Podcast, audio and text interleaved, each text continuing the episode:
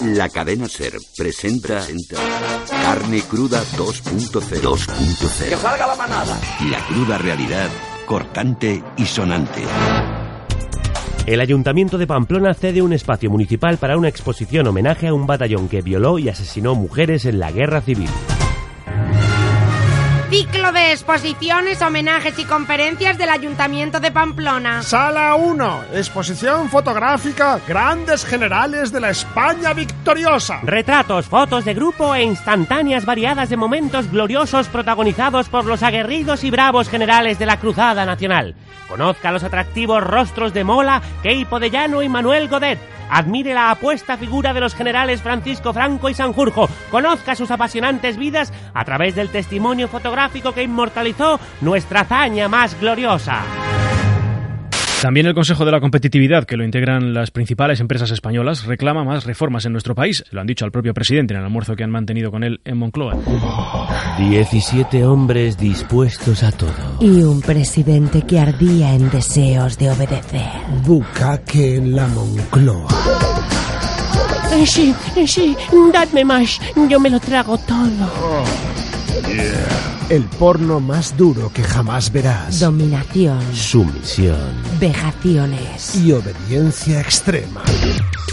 Emilio, dime qué deseas, solo quiero que quedes satisfecho.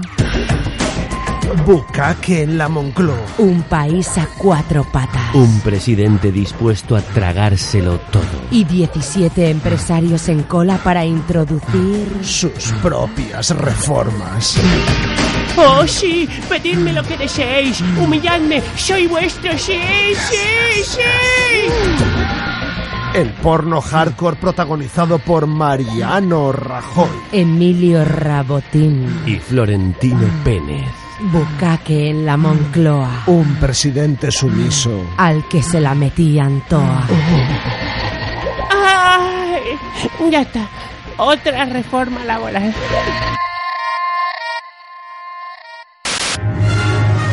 Sala 2. Conferencia de Pío Moa bajo el título Falsas leyendas de los rojos. Las cunetas. El prestigioso historiador Pío Moa demuestra una vez más la perniciosa manipulación histórica que llevan a cabo los estalinistas y descubre con pruebas irrefutables que no existen muertos en las cunetas de España y si los hay son del bando nacional y fueron cruelmente torturados por el Partido Comunista de España siguiendo orden directa de la Unión Soviética y de Carrillo.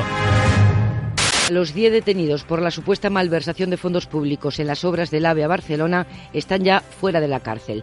Los últimos cinco arrestados que seguían en prisión han quedado esta noche en libertad con cargos. AVE, alta voracidad española, pone en conocimiento de compañías constructoras y políticos con importantes carencias éticas la inmediata adjudicación de un nuevo tramo ferroviario. Este tramo discurrirá entre las populosas localidades de Higueruela, a 46 kilómetros de Albacete, y Arabayona, de Mójica, a solo 26 de Salamanca. El nuevo tramo ferroviario es completamente inútil, carece de sentido y nunca tendrá viajeros, pero supone un importante estímulo para ambas localidades y será muy ventajoso para todos, especialmente para las constructoras y ciertos altos funcionarios de Adif y el Ministerio de Fomento. El PP presentará la ley del aborto en junio justo después de las elecciones europeas. Postergan la ley del aborto. Postergan la ley de seguridad ciudadana. Postergan los recortes que les ha pedido Bruselas, pero... Tengo que prevenirle. Cuando pasen las elecciones europeas, las leyes represivas y los recortes volverán. Han vuelto. Y el PP volverá a decirnos que el tren que viene de frente es la luz al final del túnel. ¡Corre hacia la luz, cielo! No se dejen engañar. Solo están postergando lo peor. Postergeist. La película de terror que llegará después de las europeas. Están aquí.